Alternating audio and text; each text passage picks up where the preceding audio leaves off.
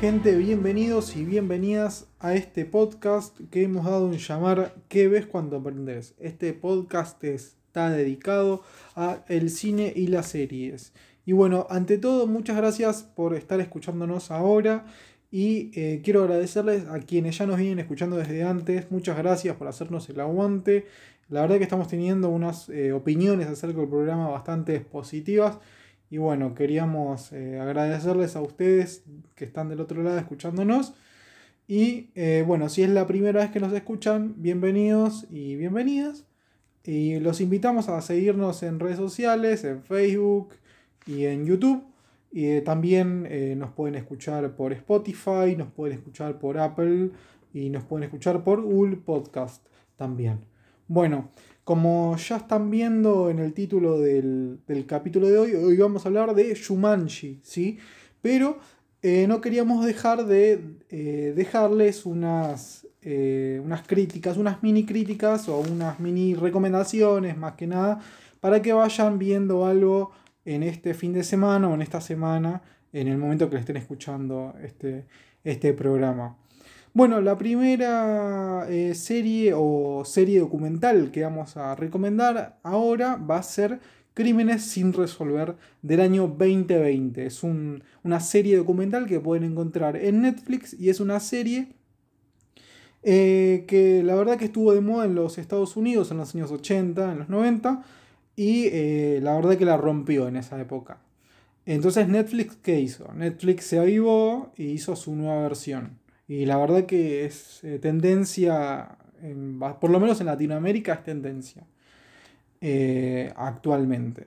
Y bueno, la verdad que eh, le está yendo bastante bien. bueno, son, hasta ahora son seis capítulos que cuentan diferentes historias, historias reales, ¿no?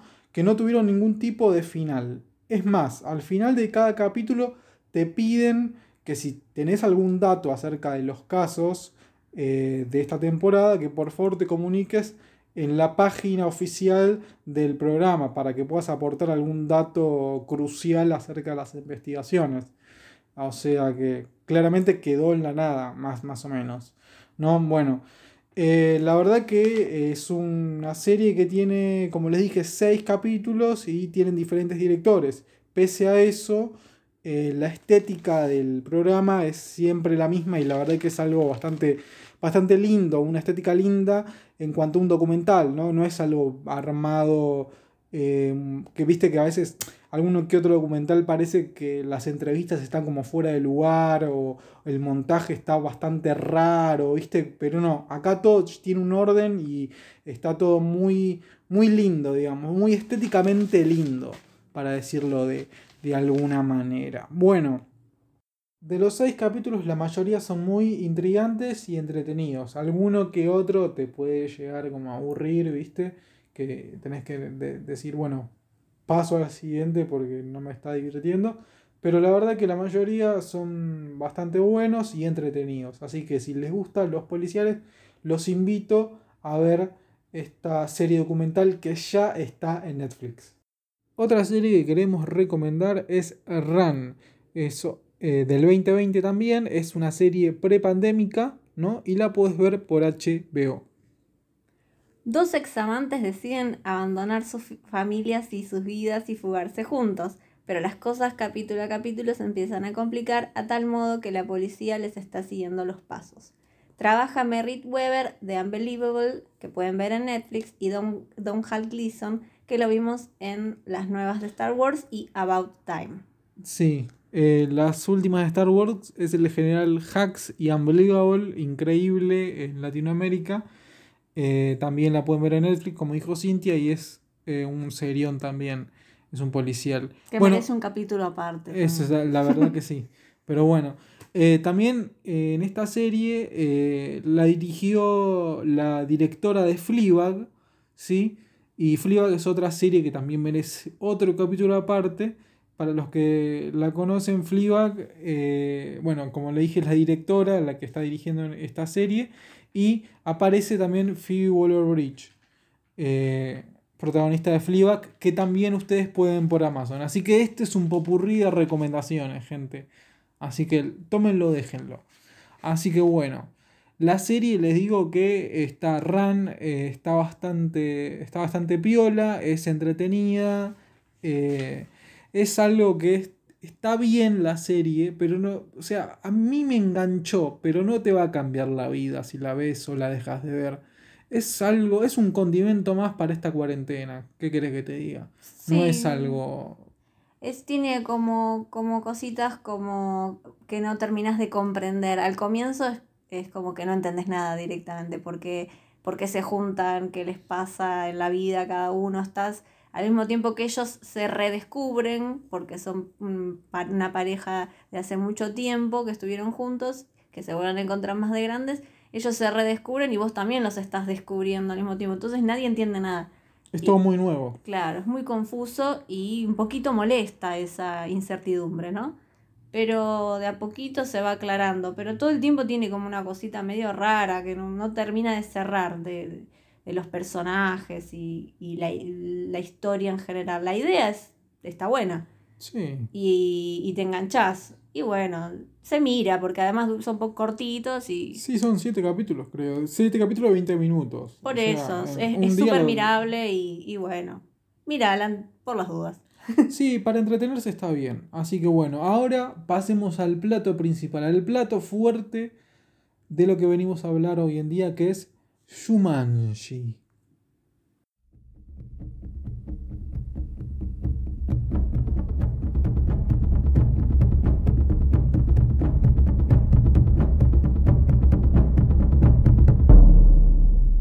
Cuidado aventureros, no empiecen este capítulo si no lo pueden terminar. Hoy vamos a hablar de Shumanji, sí, aplausos. Película de 1995. ¿Sí? Para quien no la conoce, la historia de esta película gira en torno a un juego de mesa medio diabólico que a cada turno va liberando animales y varios peligros de la selva. Es una película muy conocida, muy conocida entre la gente que creció en los 90. Y bueno, creo que vos la viste, Cintia, todo el mundo la vio. Sí, marcó nuestra infancia. Exactamente. Bueno, ¿cuándo la viste por primera vez? ¿Te acordás más o menos? Ni idea. seguramente tendría como 5 años y me acuerdo que la alquilé. Mm. de la casa, ¿cómo es en el videoclub? En el videoclub, claro. El viejo videoclub. Claro. Es una leyenda. Y la alquilaba, no sé, todas las semanas, casi creo. No, pues sí, porque me cebaba mucho y me llevaba como seis películas por semana, pero está bien, está bien. Yo también yo alquilaba eh, una película que se llamaba, me acuerdo, Jimmy y el durazno gigante. Esa la alquilaba muchísimo. Me metí en problemas una vez por, por alquilarla demasiado, pero eso es otro, otra historia. Bueno, yo también, yo sabes que me parece que la empecé a ver, Shumanji la habré visto con mi papá seguramente, pero mm, me parece que la arranqué a ver en la escuela. O sea, el primer recuerdo cuando pienso en Shumanji es acerca de, en mi escuela primaria. Que la veíamos, nos juntábamos todo, eh, todo el grado a verla en la biblioteca, me parece. Ah, qué copado. Eh, sí, yo me acuerdo también. Sí, más o menos, porque me acuerdo que la escuela era gigante, o sea, tenía un piso gigante, 80 eh, aulas por piso más o menos, pero la biblioteca chiquita, éramos 25 monos metidos en una biblioteca de 2x2, casi uno arriba del otro, pero todos mirando Shumanji y la verdad que la pasamos bien. Así que... Y también otra cosa, dato no menor, eh, para aquellos que no, no sabían, hay un juego, en realidad había un juego de mesa de Shumanji en la vida real, ¿eh? estamos hablando, que podías comprar en la juguetería. Eh, sí, por eso. ¿Vos no lo tenías o lo tenías? No, no, no. Lo, lo pude ver, lo pispié en la casa de una amiga cuando era chica, pero no, ni siquiera me atreví a jugarlo porque creía que era verdad. Salían monos. Bueno, yo cuando era chico, era muy chico, lo jugué y me llevó una sorpresa negativa porque pensé que había monos. Pensé que había rinocerontes, pero era una publicidad engañosa. Así que muy mal Tristar, muy mal Robin Williams. Nos defraudaron a todos, chicos. Esa es la verdad. Pero la historia no arranca con la película. ¿eh? Shumanji arranca como un libro ilustrado en el año 1981, escrito por Chris Van Allsburg. En este libro los protagonistas son Judy y Peter, quienes se encuentran con el juego en la plaza y que luego de terminar de jugar, y o sea, romper toda la casa más o menos, lo devuelven a donde lo encontraron. Pero al final del libro vemos que unos vecinos de Judy Peter llevan el juego a su casa. Estos vecinos se llaman Danny y Walter, y si les suenan los nombres, son los protagonistas de Satura, que es otro libro del mismo autor, que luego llevarían de nuevo a la pantalla grande. Que, pero bueno, eso es otra historia, pero ya que estamos... ¿Te acordás de Satura vos, Cintia? ¿Más o menos? Sí, sí, me encantó cuando la vi. Fue de como spin-off funciona excelente y no tanto como las Shumanjis nuevas, que es un desastre. No, las Shumanjis, por eso, Son es una aclaración, vamos a hablar de la Shumanji original porque las Shumanjis La son una cagada. O sea, les gusta que les guste, súper seguro que es súper entretenida, pero nada que ver con esta Shumanji que tiene otro significado un poquito más profundo que ya vamos a ahondar en ese tema. Bueno, la trama de Shumanji cambia bastante, ¿no? Ya nos dimos cuenta de lo que fue el libro a la película de los años después. Le dan claramente otra profundidad, ¿no? Se mezcla la aventura, el drama y la comedia en su justa medida. Bueno, los personajes están bastante bien escritos, ¿no? Algunas relaciones que hay entre ellos son bastante humanas, o sea, son muy creíbles. Hay situaciones con las que realmente te podés empatizar. Decís, por ahí esto, ¿sabes que me repasó o, o- o lo, lo sentís bastante cercano, ¿no? Eh, bueno, ¿sabes que tuvo un presupuesto de 65 millones de dólares y recaudó cuánto? No tengo idea. 200 billones en todo el mundo. Wow. Zarpado. Bueno, como bien sabemos, los protagonistas de la película, el protagonista, perdón, de la peli es el señor Robin Williams. Pero bueno, el chabón, ¿sabes que no quiso protagonizarla de una primera vez? O sea, eh, se hizo robar bastante. Decía que no le gustaba el guion y lo mandaron a rehacer como un montón de veces. Hasta que un conjunto de escritores eh, dieron el clavo y bueno, dio, dio el sí. Bueno, pero mientras el tire y afloje de Robin Williams, porque mm, la, la película se tenía que filmar, entonces no lo podían esperar por siempre, ¿no? Entonces se barajaron otros nombres para el personaje de Alan Parrish. ¿Cuáles son esos nombres? Tom Hanks, Harrison Ford y Mel Gibson, entre los más importantes. Horror. Yo te digo que a Tom Hanks lo veo. ¿no? Sí, un poquito sí. Lo veo, tipo, ya con la barba de náufrago, ¿viste? Sí, sí, sí. Lo ves tipo un Alan Parrish ahí con la selva ahuyentando al león, no, al, al tigre. Nada que ver. Y... No, es un león. Ah, es un león. bueno, claramente biología a marzo, ¿no? Así que bueno. Eh, Mel Gibson para nada no lo veo. Y Harrison Ford puede ser, pero no tanto. Ya. No, no. No, sé. ¿Qué sé yo? Pero bueno. Joe Johnson, Johnston, perdón, eh, es un capo de los efectos especiales y dirigió esta película. Claramente eso que sea un capo de los efectos, de los efectos espaciales, no Efectos especiales, especiales. espaciales. ya hablar de Satura ya me saturó el cerebro. Está bueno el chiste, ¿no? Bueno.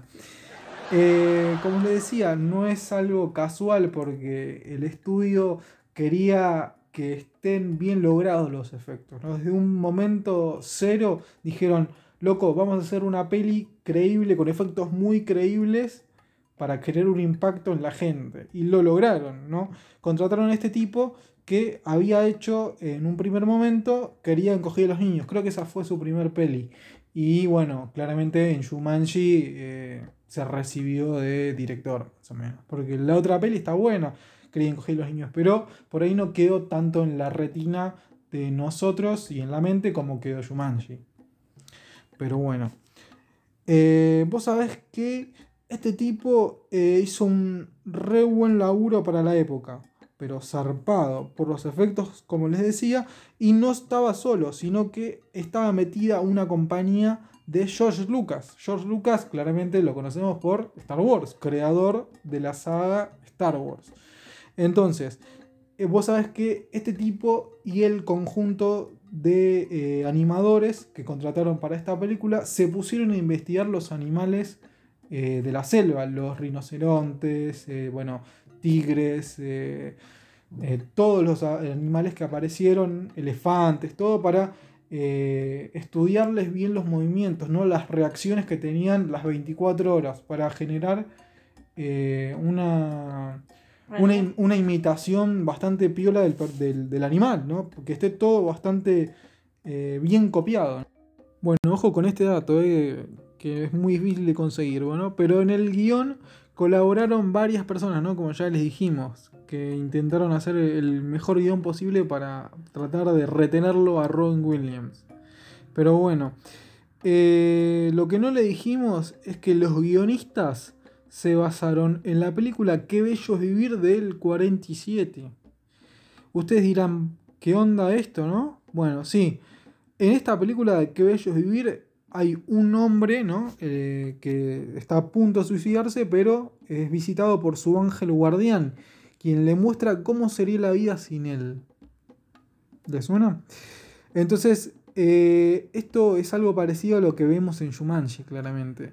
Que podemos ver la vida del el pueblo de New Hampshire eh, sin Alan, ¿no? Y claramente cuando vemos que Alan desapareció, creo que no 20 años, poco más de 20 años, vemos que la verdad el pueblo se fue a la mierda. O sea, está todo saqueado, todo, la gente, el, 50% vive en la pobreza más o menos. Es una locura ese, pueblo. Bueno, no sé si tendrás alguna escena favorita. Sí, me gusta mucho cuando llegan al supermercado, está muy divertida. bueno. Pero en general toda, toda la, película tiene muy buenas escenas, está muy bien hecha, no, no hay, momento en el que me aburra. Sí, tal cual, a mí me pasa lo mismo. Y me pasa también que eh, me, divierte más la peli cuando arranca el personaje este Van Pelt, el cazador, que viene a matar a Alan, ¿no? Creo que la película está bastante bien pero a partir de que aparece este personaje, exactamente, le pone un poco más de ritmo, porque los personajes están terminando el juego a su ritmo, no dicen, bueno, ahora me toca a vos, ahora le toca al otro. ah, qué bueno, qué lindo. claro, es como que, bueno, soportemos lo que podamos, que salgan los monos, que salgan los bichos, los mosquitos. Que, ya fue, total, tarde o temprano va a desaparecer. Entonces no tienen apuro, pero cuando aparece Van Pelt, ahí se transforma todo, tienen que correr antes que este tipo le meta un tiro en la cabeza, más o menos. Acá vamos a presentar una nueva sección, creo que a partir de ahora vamos a hacerlo oficial, me parece, ¿no? Una sección del, del podcast que es las teorías conspirativas o las teorías, las teorías que podemos encontrar en internet o que si nos ocurren a nosotros. Eh, sobre eh, lo que puede llegar a representar una peli o una serie determinada. Eh, si no escucharon el capítulo anterior, vayan a escucharlo después que termine este, que hay teorías bastante piolas acerca de la película que hablamos la vez pasada, It Follows, así que vayan a chequearlo después. Pero bueno, ahora vamos a hablar de una teoría que sonó bastante fuerte hace unos años, cuando se redescubrió Shumanji en internet. Y eh, la teoría es la siguiente. ¿sí? El papá de Alan, eh, Sam, Sam Parrish y Van Pelt, el cazador del que estábamos hablando antes, son interpretados por el mismo actor, ¿no es cierto? La teoría de todo esto es que Van Pelt representaría el resentimiento y el miedo de Alan hacia el padre. Claro, en esta relación entre padre e hija, eh, padre e hijo muy tensa, eh, encontramos a un papá que le exige al, nene que, enfrente sus miedos a estos atacantes, estos eh, bullies que, que, lo acosan, y que no tenga miedo, que los enfrente, y el nene está aterrado y se esconde en la fábrica por eso. Entonces, el, como que lo, acusa también medio como de ser cobarde, ¿no? De alguna manera. Al igual que el cazador le repite muchas veces lo cobarde que es y que, que no tiene hombría, digamos, ¿no? Por, salir corriendo cuando lo persigue con una escopetota. Eh, entonces es como hay una, hay una algo paralelo entre los dos, ¿no? Un cazador de la selva oscura te hace sentir como a una criatura. ¿Qué es eso? Van Pelt. Entonces, vemos siempre a Alan huyendo del cazador en todo momento sin poder hacerle frente a esta figura, hasta que llega al final y decide hacerle caso a la enseñanza que le había dado su padre, que le había dicho que debía enfrentarse a lo que le diera miedo, justo antes de ganar el juego. Así se le da un cierre a este conflicto entre padre e hijo y se reencuentran de una forma más amorosa al regreso de Alan al pasado. Y bueno, para hablar un poquito de lo que nos gusta de la de la película en sí, creo que yo destaco mucho la elaboración de los personajes. Eh, están eh, muy bien contados y, bien representados por cada uno. Se ven muy bien las personalidades de cada uno. Eso es muy interesante porque enriquece mucho eh, la historia, estos contrastes. no sé, como, como Judy también le mete le mete los momentos de, humor y esa cosa picante, la nena. La piba es la que la tiene más clara que todo juntos, me parece. Es un personaje que aporta muchísimo a la trama. O sea, es como el, el comic relief, ¿viste? Como el, alivio cómico. ¿Viste? Igual que el negro también. Claro, que el, oficial Carl Bentley con la, la, con la tía Nora también, que la, la parte, claro. Claro, por eso tiene esta cosa, está bueno todo el, equilibrio que logran entre la comedia, lo dramático, lo que sufrió, me olvidé el nombre de la flaca, la, flaca grande, la rubia. ¿Cuál? ah, sí, sí, Sara. Lo que sufre Sara, todo que es retenso, returbio, pobre, lo que ella cuenta, lo que sufrió, que está medicada, todo mal. Y bueno, y bueno, eso se equilibra también con estos momentos de de comedia y, también lo que sufre Alan de, no poder eh, volver a ver a sus papás y todo eso. Claro, encontrarse con una realidad que es muy eh, diferente eh, a la que, él, tenía presente cuando era niño, ¿no?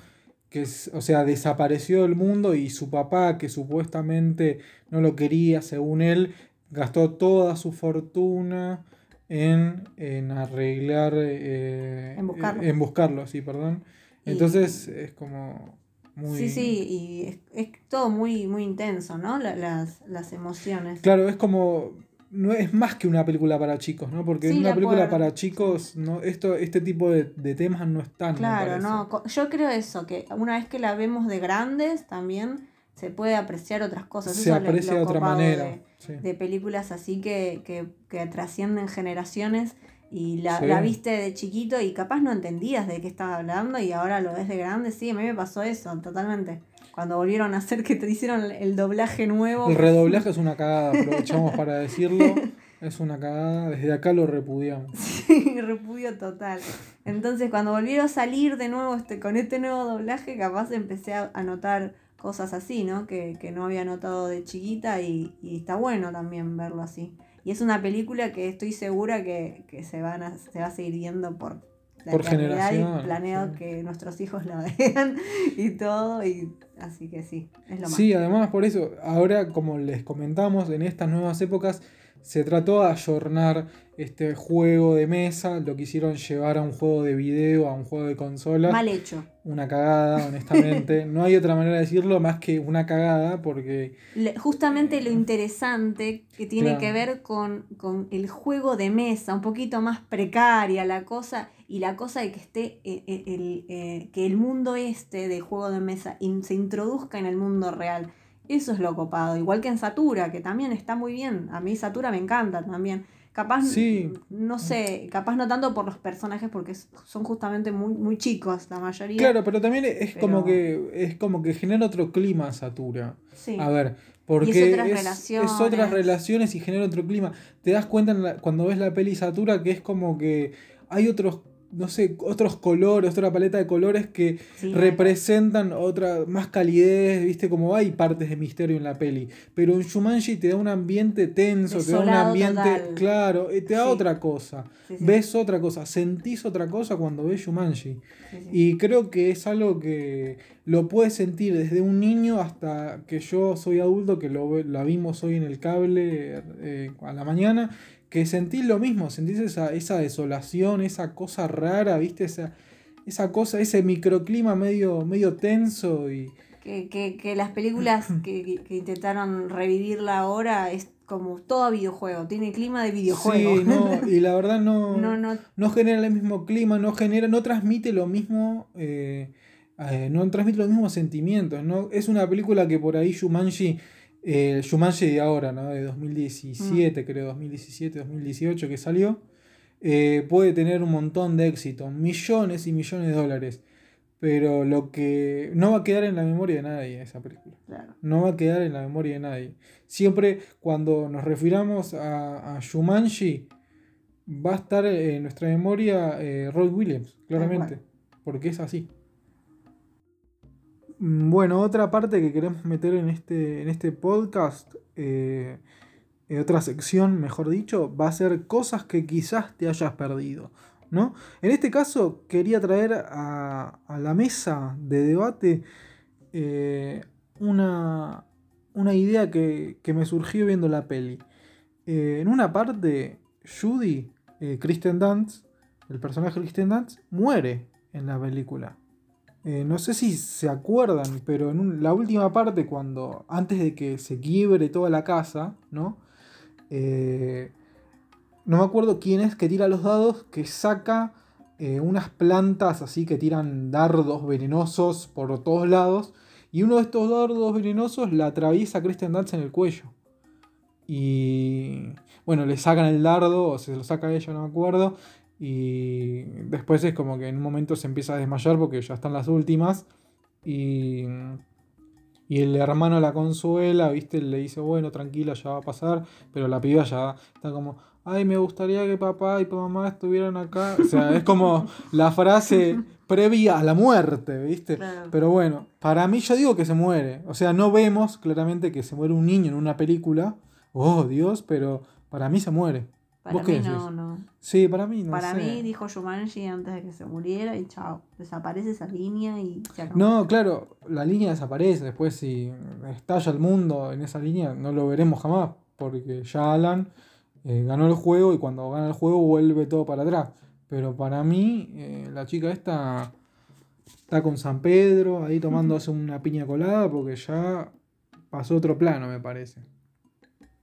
Bueno, una de las curiosidades que nos preguntamos es eh, cómo una tía soltera pudo comprar tremenda mansión como la de los Parrish, ¿no? Claro. Y supusimos como teoría que suponemos que usó los, los seguros de vida de los papás de los chicos, ¿no? Para comprar la, la mansión. Que recordemos que los papás de Judy Peter se mueren al principio de, de la historia, ¿no? Digamos, no, no los vemos morir, pero está, está aclarado por ellos.